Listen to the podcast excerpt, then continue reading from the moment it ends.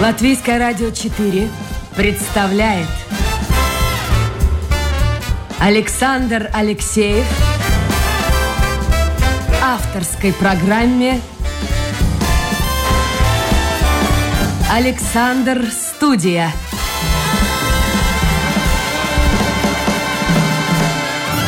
Здравствуйте, друзья! В эфире программа «Александр Студия». Как обычно, в это время с вами автор и ведущий Александр Алексеев. Сегодня у меня в гостях член правления Американской торговой палаты в Латвии Эдгарс Лапсвирс. Эдгарс, доброе утро. Доброе утро. Слушайте, начнем вот с какого. Главного вопроса сегодняшнего эфира. Моя коллега, узнав, кто будет сегодня в эфире, просила задать вам этот вопрос. Я тоже подумал, мне кажется, дико интересный. Если ваша фамилия Лапсвирс, то как фамилия вашей супруги? Лапсвира.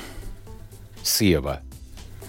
Ну да. Вообще, вы слушается как-то, вы как-то как-то... Ну, она склоняется как женская, да, как э, женский. Лапсвира. Ну, хочется добавить. Был еще вариант, что может быть лапсвира. Когда-то там в 90-х годах еще наверное, когда матери выдавали паспорт, какая-то такая дискуссия была, но... Ну да, да, да там фамилии по-разному. Все женщины Лапсвира. Лапсвира. Я бы добавил Сева. А, большая семья у вас? Большая семья моя, ну, то есть моя жена, у меня жена, два сына, 14 и 15, и 7 лет. А, и у меня родители, они живут в Даугавпилсе, а, также тетя, дядя, мои двоюродные братья тоже в Даугавпилсе. То есть, э, ну, семья у меня большая, да. Слушайте, а откуда такая фамилия? Редко, вот впервые, сколько я работаю, я никогда не сталкивался с такой фамилией. Uh, ну, я немножко изучал э, свое дерево. Uh, и мой дед uh, переехал в Даугавпилс из-под Акнисте. Uh-huh. Ну, то есть это там же недалеко. Но корни из севера Видземе, из Валки, вот там из-под Валки, вот оттуда. А я сейчас думаю, ведь когда в Латвии-то раньше э, освободили народ от крепостной зависимости, и очень часто фамилию давали э, хозяева бывшие, mm-hmm. то есть там бароны, и, и, и просто вот, э, скажем, поселок такой-то, и все жители этого поселка носят примерно одну и ту же фамилию. А может быть, кто-то из ваших предков был действительно хорошим мужиком, я не знаю, крестьянином. Я думаю, все из моих предков были хорошими мужиками. А ну, вот отсюда выходит такой перевод. Но для тех, кто не знает латышского языка, я думаю, что таких очень мало, но тем не менее переведу как... Ну, можно так вот по-простому сказать. Хороший мужик фамилия переводится, или хороший э, мужчина, хороший человек. А вы хороший человек, жена, как считает? Э, у нее лучше спрашивать. Я думаю, что да. Семейный, зарабатывающий... Я стараюсь жить стараюсь, да, стараюсь свою жизнь подчинять, жизнь подчинять каким-то принципам. А вот какие у вас принципы? Какой-то кредо в жизни есть? А, нет, пожалуй. Наверное, я слишком сложный человек для одного креда, но я простой человек простого происхождения. Я считаю, что успех в жизни зарабатывать собственным трудом. Я О, уже, много, уже, уже, уже. Я очень много учусь, много работаю, э, пытаюсь никого не обижать. У меня есть какие-то убеждения, я по мере своих сил пытаюсь разными методами.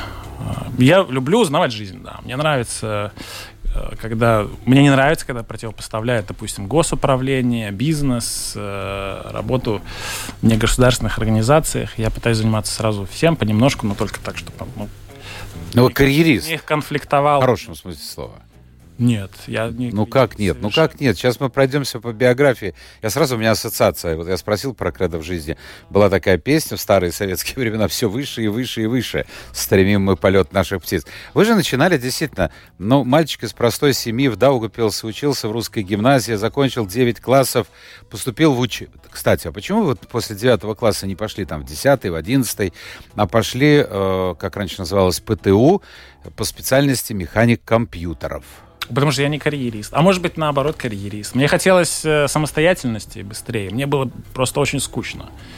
Еще Или деньги нужны семье я... было помочь как-то? Нет, не было Нет? такой нужды в деньгах. Все. Ну, то есть мне хотелось там, я не знаю, машину купить, там, компьютер себе и так далее. Но э, я, наверное, ушел из действительно самой престижной школы Даугавпилса, потому что э, ну, я не, не знал, что я там буду еще три года делать, скажем так.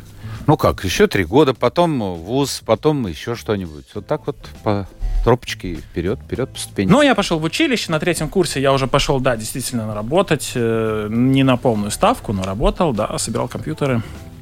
А бакалавра получили кроме в Риге того, уже, да? Ну, кроме того, это, это ну, такие стереотипы, училище, это тоже среднее образование, абсолютно полноценное, плюс еще один... Я не спорю, это как раз хорошо, слушайте, Эдгар, сейчас очень многие родители стараются отдать детей э, получать высшее образование, неважно, нравится им, не нравится, ну, это из-за курочки.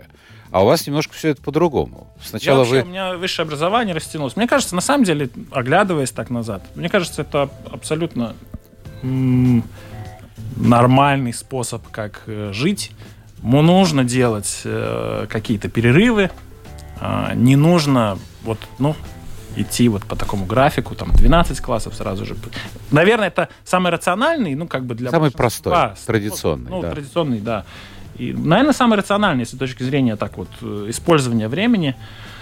Вот. Но, но это опять как какая-то, знаете, какая-то подготовка постоянная к чему-то. И, ну, да. И я опять-таки, я не хочу никого учить жить. Я просто рассказываю, как оно было, да. Э, начал работать и связал первые там три места у меня были связаны с компьютерами, с сетями, с бухгалтерским программным обеспечением. Вот, в таком духе. И потом я 8 э, лет я отработал в Samsung, Samsung Electronics, в Балтийском офисе. Это в Риге уже, да? Да. Но не по такой технической части, а по э, в маркетинге, по обучениям. То есть моя обязанность была Э, заниматься образованием, вот, тренингами продавцов в магазинах, электроники, мобильных телефонов и так далее. Потом я же ну, такой организовал тренинг, центр внутри и вот возглавил такой отдел. В общем, 8 лет я там отработал э, и потом ушел оттуда. Э, да, довольно долго искал работу именно в какой-нибудь более наукоемкой отрасли. А наукоемкие отрасли это IT, а, формация, ну, финансы. Ну, оно коррелирует. Тоже. Вот я посмотрел, если вашу биографию так разделить на две части, это первое связано было действительно с IT-технологиями, и с компьютерами, и с гаджетами, и со всем вот подобным. А потом пошли медицинские технологии, ну, медикаменты. Ком- компьютеры, вот. гаджеты — это не, не, не особо высокие технологии, если так. Но тем не менее. Тем, сначала были компьютеры. Да, и все, что с ними высокие связано. технологии это вот как раз, да, медицина, это, это действительно high-end, да, как говорится. Это, ну, производственный, это э, и военная, в том числе промышленность и так далее. То есть э, это вещи, которые мы не покупаем в магазине. И какое-то время я пытался, я, я очень я подавал CV, много ходил на интервью и так далее, несколько лет. Ну, в итоге, да. В итоге я попал на работу в Джонсон Джонсон. И Джонсон Джонсон знает основная часть как... Э, производителя для мыла детей. детских. Для детей, да, да, да, да. Но на самом деле это самая большая в мире э, компания, которая занимается производством и медикаментов, и медицинского оборудования. Вот. Я работал именно э, в, в, ну, в отделе медицинского оборудования. Хорошо. Эдгар, вот скажите, пожалуйста, вы 12-13 лет уже в Риге. Очень многие считают, хотя есть противники такой точки зрения, что Латгалия, и в частности Даугавпилс, такой депрессивный район, где довольно сложно сделать карьеру, надо уезжать, неважно, в Ригу, на Запад. Вы согласны с этим? Я не могу объективно ответить на этот вопрос. Но вы уехали. Я уехал, да, и я не, ну, я могу однозначно сказать, что я не собираюсь возвращаться. Ну, неизвестно, как там жизнь, конечно, повернется, но, но в целом э, дело, наверное, не в возможностях, а дело... Э, да, наверное, я соглашусь отчасти, что депрессивный, но я абсолютно не согласен с тем, что там невозможно жить, строить карьеру и так далее, что вся экономика... А почему тогда многие уезжают, и особенно на Запад?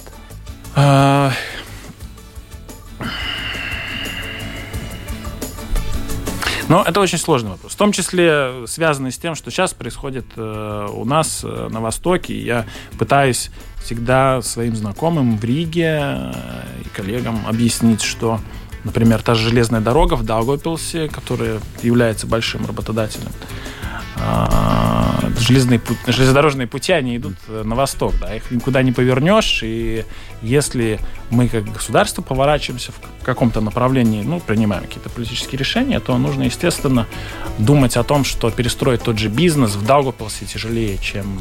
Потому что он завязан больше на восток да. А мы уже не мост. Пример сказал давно уже. Ну, мы соответственно, если там локомотиворемонтный завод или там...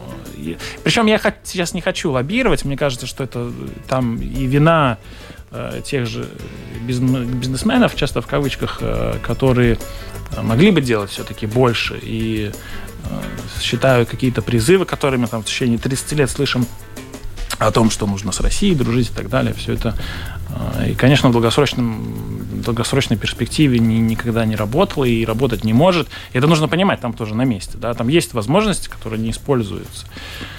А, Но это только в то же самое с Россией. Время, в то же самое время никогда, ну, для этого есть, э, для этого есть у нас э, правительство, для этого мы выбираем парламент, для того, чтобы они в том числе и на латвийские регионы а, смотрели по-разному и обеспечивали не как, неравное количество ресурсов, которые распределяют, mm-hmm. а равное ну, количество возможностей. И там, да, если там безработица в три раза выше, естественно, что какая-то э, политика э, должна, ну, там, стимулировать. И конкретно из моей отрасли, например, семейные врачи, да, э, есть такая ассоциация латвийской, латвийских э, семейных врачей.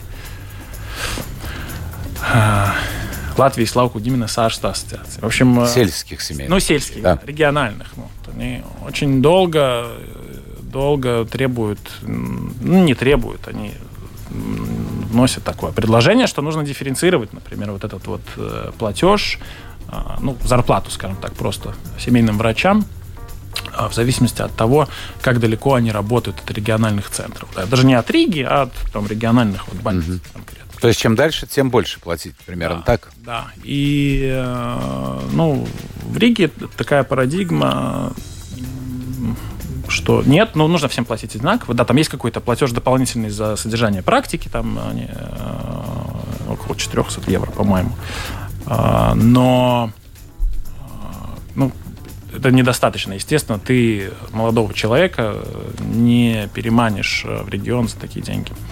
Ну, предлагают, пытаемся... я даже читал, жилье предлагают, и вообще там социалка хорошая. Конечно, да. Ну, во-первых, это да, это очень зависит от самоуправления тоже, как какое самоуправление одно активнее, и там жители получают лучше обеспеченные.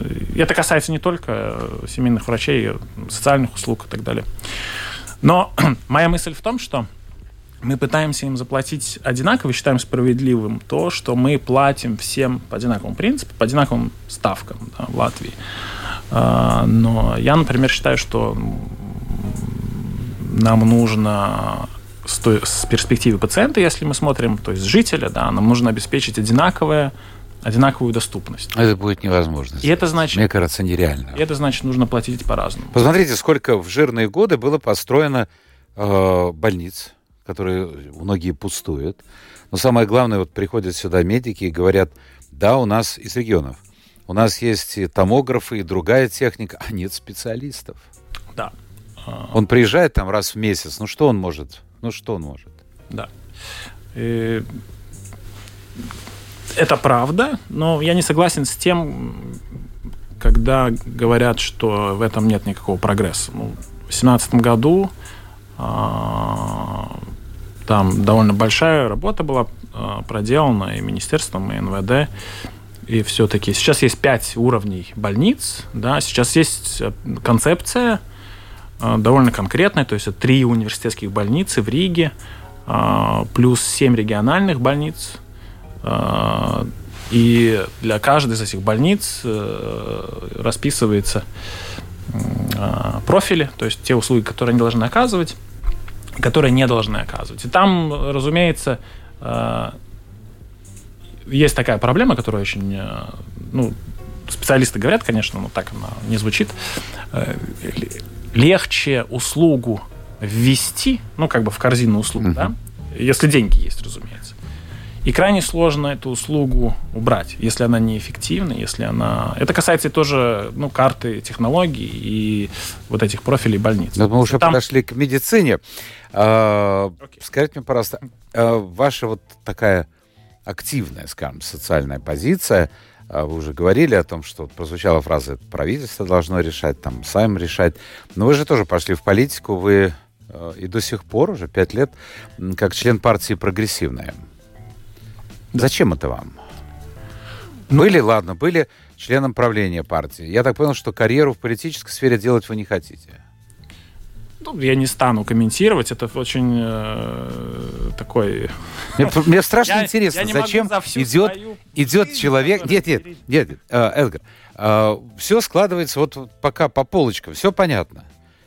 Но вот две вещи, которые мне непонятны в вашей биографии, это первое – Зачем вступать в партию? С какой целью вообще? Я объясню. Я, да, я объясню. Только Почему? не говорите, что жизнь сделает лучше. Я этому не поверю. Не, не, это, конечно, не, не, я, нет, не такой человек. Э, Все намного проще. Я, когда начал работать в медицине, я пошел учиться, по-моему, в 2016 году в магистратуру в Страдный университет. И очень много читал, э, очень много изучал. И тоже сам писал кое-какие статьи да, в то время. И в 2017 году это была а, в очередной раз а, двигали реформу. А, здравоохранения? Ну да, да, да. Э, реформу финансирования здравоохранения, mm-hmm. да которая подразумевала две корзины, в зависимости от того, застрахован ты или нет. Две корзины услуг, да, минимальную и максимальную. И с этими корзинами проблема была очень простая, можно проиллюстрировать э, таким образом, что смысл, смысл в ней был такой, что ты... Э, у человека инсульт. Его привозят в больницу, ему оказывают э, неотложную, очень дорогостоящую помощь, там, вплоть до 10 тысяч, э, если там делается механическая тромбектомия. Э, никто не смотрит, застрахован этот человек или нет, да, то есть это минимум как бы услуга входит в минимум, она считается неотложной, спасающей жизнь. И оплачивает государство. Ее оплачивает государство. Затем, а, после того, как эта ну вот, срочная фаза заканчивается, дальше больница должна выписать, если человек не застрахован, а, его выписывают из больницы э, домой, э, реабилитация в этот минимальный пакет э, услуг уже не входит. Да. реабилитация после инсульта – это одна из ну, наиболее э, экономически эффективных вообще услуг э, в современной медицине. То есть э, взять, госпитализировать человека с инсультом и не заниматься его реабилитацией после этого, это, ну, во-первых, это не оптимальный результат лечения. Во-вторых, это очень дорого, потому что потом же из бюджета этого человека необходимо содержать, платить ему социальные пособия и так далее. Он, э, он не работает, он не продуктивен, он снижает продуктивность своих близких, которые вынуждены за, за ним ухаживать и так далее. То есть это для очень плохо, не только для здоровья конкретного человека, но для экономики в целом. Ну и вот. И э, я считал, что это совершенно неправильный подход. Это идет абсолютно в разрез со всеми, э, с тем, что делают другие страны в Европе. Вот, я писал об этом, э, протестовал на улицах, Прям участвовал в обсуждении... С пикетами, с пикетами? Да, с пикеты, участвовал в обсуждении этого в президентском дворце, да, и так далее. То есть в самых разных форматах. Вот. И вот на этом вот, э, ну, событии, можно сказать, одном событии, одном, по сути, законе политизировался и вступил в партию. Да, считаю, что э, большая проблема Латвии в том, что мы не мы политически не активны. А вот почему, кстати? Вот вы ответили, логично, членов я партии, понял. Членов партии у нас в пять раз меньше, чем в Эстонии. Да. А почему? Вот объясните. Почему мы настолько... Ладно, то поколение понятно. На нем поставим крест и забудем. Впрочем, и на моем поколении тоже можно поставить, ну, такой крест Потому что мы воспитаны в другой эпохе, это другое. Чем ну, мы, в таком поколении чем мы там полезем? поставить крест. Э, любое поколение, даже которое уже не живет сейчас, оно оказывает какое-то влияние. На Может быть, но в значительно меньшей степени. Но я самое интересное это, я всегда думал, выйдет э, на арену то поколение, которое родилось уже в современных условиях. То есть они не знают, что такое советская власть. И их тоже не тянет в политику. Ну, у нас очень, мне кажется, много, достаточно много молодых депутатов. Мне кажется, ну, я не ну, знаю, не так много. Не так. становится... Не, ну, ну это проблема. Посмотрите, партии многие пытаются создать какие-то молодежные движения, кому-то удается, кому-то нет. Но опять-таки я вот смотрю, приходят эти ребята иногда в студию, говорят красивые слова. Но я этому не верю ни одному слову. Я вижу, что он хочет делать благодаря партии карьеру. Потому что, будучи членом партии, ты можешь получить какой-то пост. Это было, это есть и будет. А вот нет такой активности. Есть негосударственная организация. Я думаю, это немножко другое дело. А вот почему, как вы думаете, люди социально неактивные? Э, люди социально... Мне кажется, мы социально активны, но у нас немножко...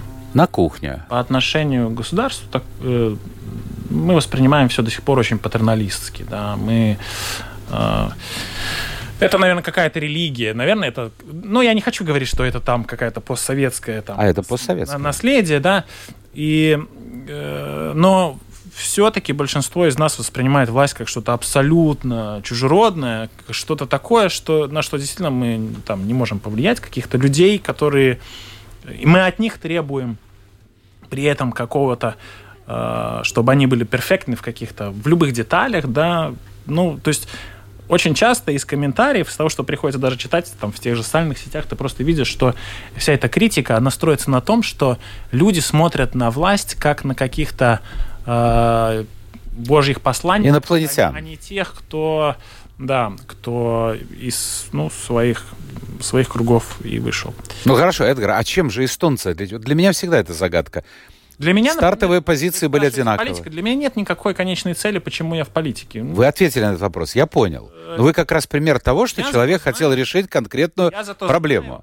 Знаю. Э, да, но не только. Я зато знаю в деталях, как работает, как работает система, как строятся предвыборные кампании, как функционирует партия вообще. Хорошо, так все-таки вернемся обратно. Это интересно. Почему эстонцы более сознательные? А... Политически. И э,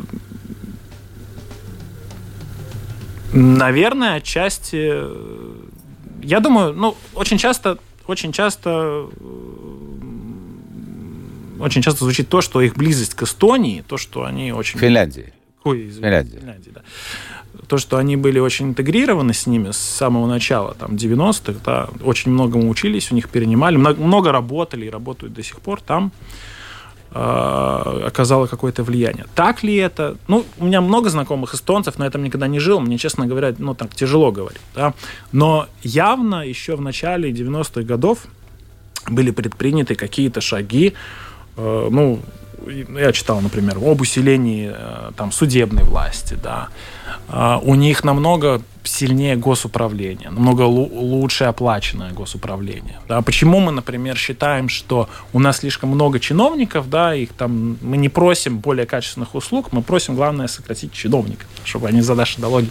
А может, дело, слушайте, еще я недавно... Я не слышал такого никогда в Эстонии. Смотрел таблицу, кажется, чиновников. Шел разговор о тех, кто нами правит. У нас из трех балтийских стран самые не молодые, будем так говорить политкорректно, люди, правящие нами. Я могу ошибиться, у нас что-то средний возраст э, чиновника 52, 53, вот так, что-то такое. Mm-hmm. А и у литовцев, и у эстонцев меньше. У них меньше 40 с чем-то. Может, все-таки то, что они пустили в первый период времени в политику не тех, кто прошел через э, КПСС и по-разному перекрашивался и, в общем-то, пытался сделать свою карьеру уже в новых условиях, а просто молодежь они пустили. Вот я не, я не знаю, у меня тоже нет ответа. Но здесь вопрос, кто пустил? Ну, кто пустил? Ну, значит, был не... человек, который нет мыслил, человека, который... мыслил. Да, у... не сегодняшним днем. Да, в Эстонии, да, был, я, честно говоря, сейчас даже не, не, скажу, как его зовут, но у них там легенда практически, да, первый президент, а, который был очень, да, действительно визионером, да, Но я, нет, мне не кажется, что все так просто. Вот это загадка. Просто решил. Нет, это все, это никогда не является решением одного человека. Ни один человек не может повернуть страну в одну или... Если это не диктатура, естественно. Да, Но с другой стороны, ведь они, я говорю, стартовые позиции одинаковые. Примерно все одинаково. Ну, говорим на разных языках. Там были, там были разницы ВВП даже и в советские времена тоже. Все-таки э, нет. Мне кажется, что это какая-то... Все-таки есть какая-то близость к Скандинавии. А, у, а тогда у, у, у литовцев... Смотрите, как литовцы рванули сейчас. Литовцы последние 10 лет, да, очень рванули. рванули. Это я бы сказал даже, что нам вообще не стоит смотреть на Эстонию, нам нужно смотреть и понимать, почему рванули литовцы. А вот почему? Ну, э, отчасти у них... Да, мне тоже кажется, что там... Я сейчас работаю с, э, с госуправлением там, во всех трех странах, да, там намного сильнее госуправление, чем в Латвии. Там намного больше визионеров в госуправлении. А, и, естественно, это связано с зарплатами и так далее. Но опять-таки, это же не рождается, понимаете? Мне такое впечатление, что э, знаете, две крайности. Давайте будем платить бешеные деньги, вот они будут хорошо работать. Другая крайность такая популистская. Многие люди, особенно перед выборами или через некоторое время после выборов, ах, эти сволочи, мы рассчитывали, а они такие зарплаты, нет, пусть будут получать среднюю зарплату по Латвии. Не, но это так не работает. Это неправильно. Есть даже, ну, наука не подтверждает то, что больше зарплаты заставляет человека лучше работать. Но а, большая, большая зарплата в долгосрочной перспективе делает конкретное место. Люди-то меняются все время, да. И вот, э, вот одна из проблем, э, когда я руководил НВД, одна из моих проблем была в том, что я не мог э, переманить работников из больницы или из индустрии. То есть они там получали больше? Какой-нибудь фармкомпании. Я не мог переманить работников из других э, сфер госуправления. Да. От нас уходили в СГД, например, потому что да. получали больше. Никто из СГД не приходил к нам. Слушайте, вы сказали, и прозвучало как будто МВД. Я поясню, что мой э, гость... Э, да, друзья мои, у меня в гостях время-то бежит. Эдгар Слапсвейрс, э, предприниматель, член правления Американской торговой палаты в Латвии. Э, если у вас есть вопросы, можете их задать, но времени очень мало у нас в эфире остается. Вот второй момент вашей биографии тоже был загадкой для меня, потому что как-то вы э, как кошка, вот, которая ходит сама по себе. Опять-таки, вот этот традиционный путь карьерного роста вы вдруг взяли и плюнули и ушли в другую совершенно сферу. Может, вы объясните, почему. А, но я сначала скажу слушателям. Значит, в апреле 2018 года вы выиграли конкурс на должность заместителя директора Национальной службы здравоохранения. Через полтора года, это значит уже в 2020 году, стали директором. Ну, очень красиво звучит и визитная карточка директора Национальной службы здравоохранения. Ну, красиво, да? да. Престижно. Почему не прошло и, я не знаю, сколько времени, совсем мало времени, и вы решили, что это не мое, и я ухожу в бизнес? Да. Деньги, карьера, что?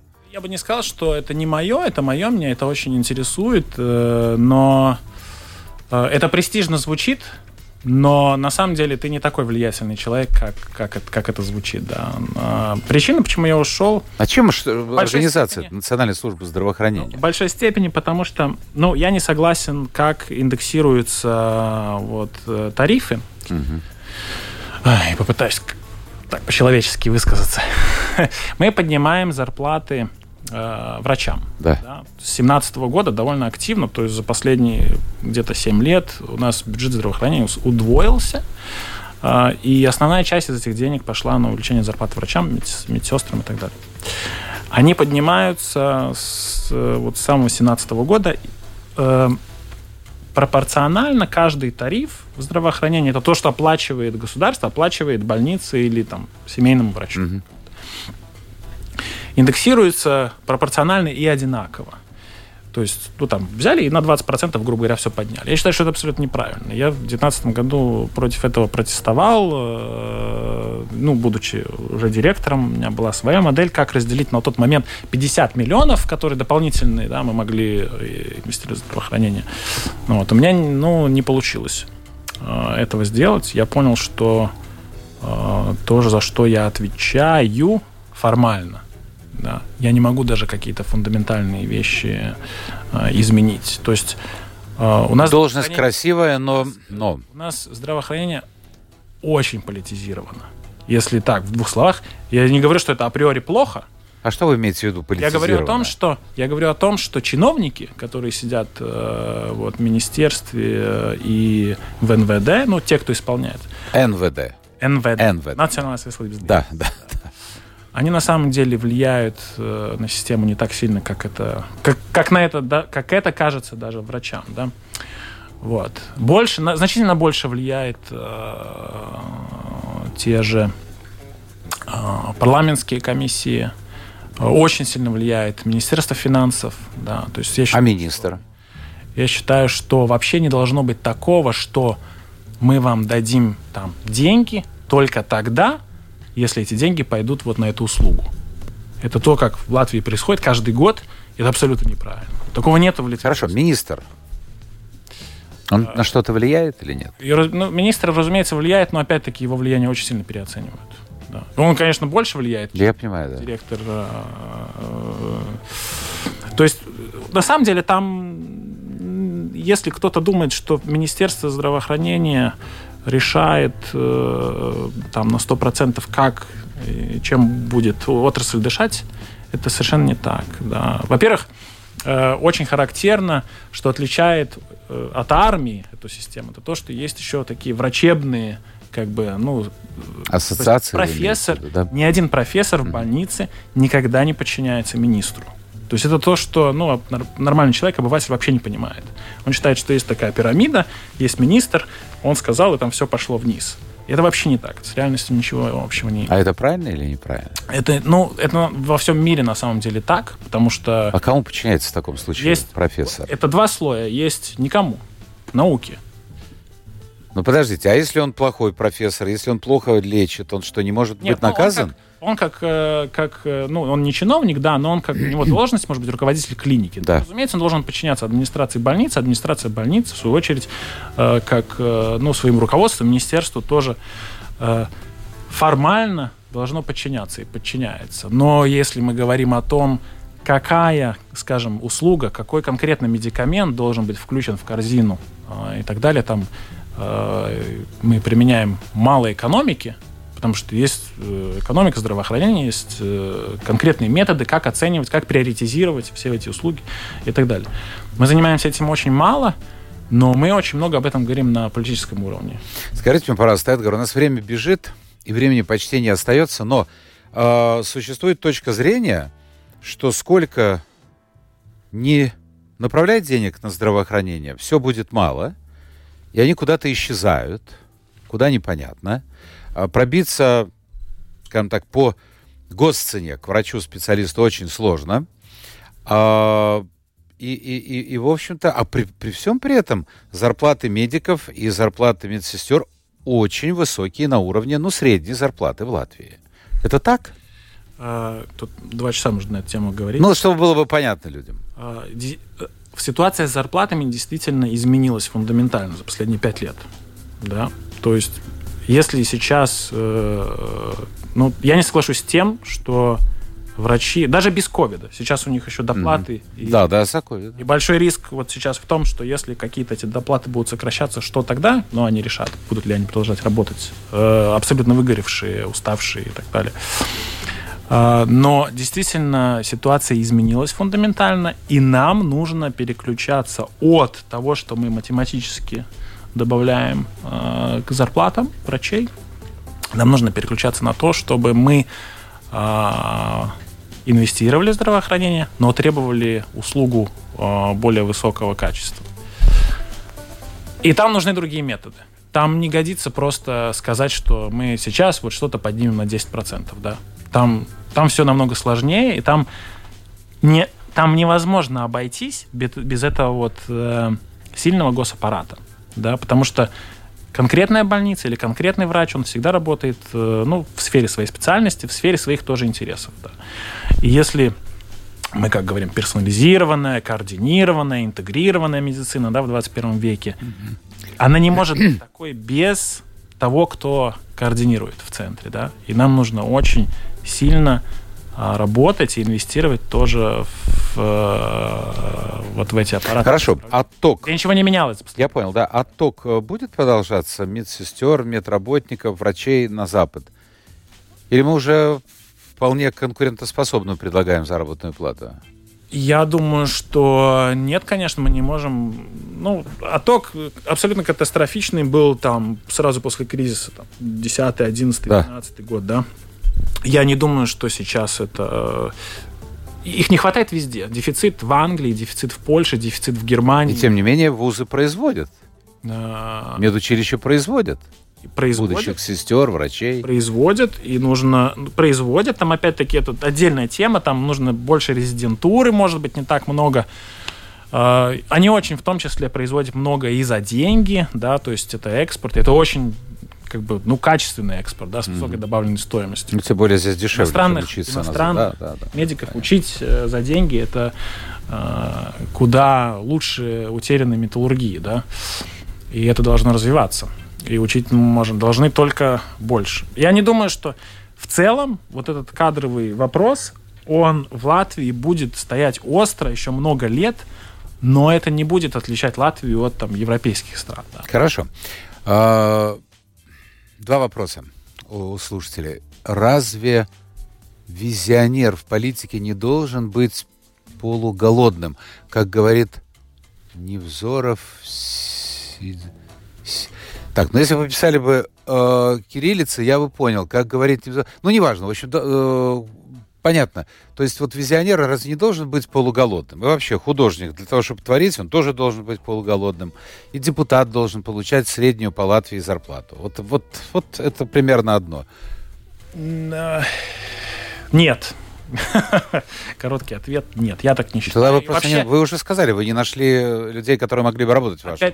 Ну да, это, это все не искусство. Точно так же, как современная медицина – это не искусство. Ну, меня, честно говоря, очень раздражает, когда говорят, медицина – это искусство. Нет, это не так. Если мы хотим более-менее, если мы хотим стандартные и чтобы человек, независимо от своего дохода, независимо от своего географического положения, независимо от того, с кем он знаком и какими там знаниями он э, и деньгами он располагает, чтобы более или менее его лечили по одному стандарту, то мы должны отказаться от такого вот э, взгляда, что... Медицина... Но дешевое не может быть хорошим. Точно так же с управлением, с политикой. Нет, это не искусство. Uh, Эдгар Слапсер, ну два вопроса еще.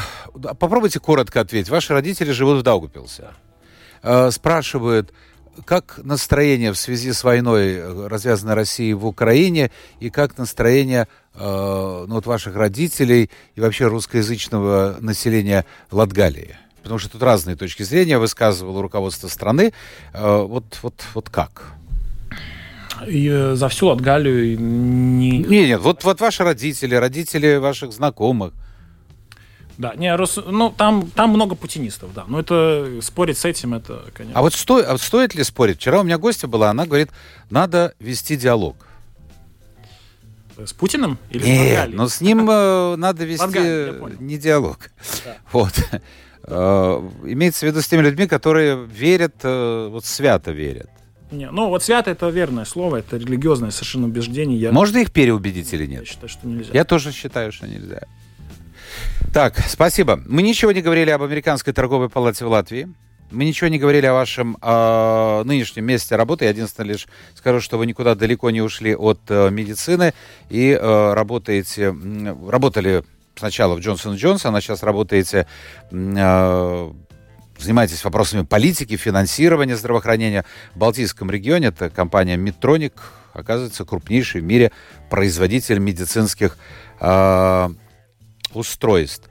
Ну, давайте вот еще вдогонку, да или нет.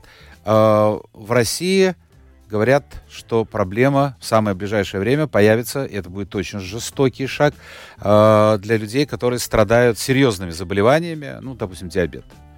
Э, и потому что западные фирмы, фармацевтические компании прекращают поставки. Вы в это верите, не верите? Как это будет вообще? Ну, если вы не можете вы не можете контрактить, ну как, вы не можете нанять фрахт, вы не можете найти транспорт, который повезет вашу продукцию в Россию, то, э, естественно, что будут перебои. Ну, а сами фармацевтические не компании будут, тоже на, накладывают вето на свои поставки есть. многие. Это очень, э, ну, опять-таки, тут надо...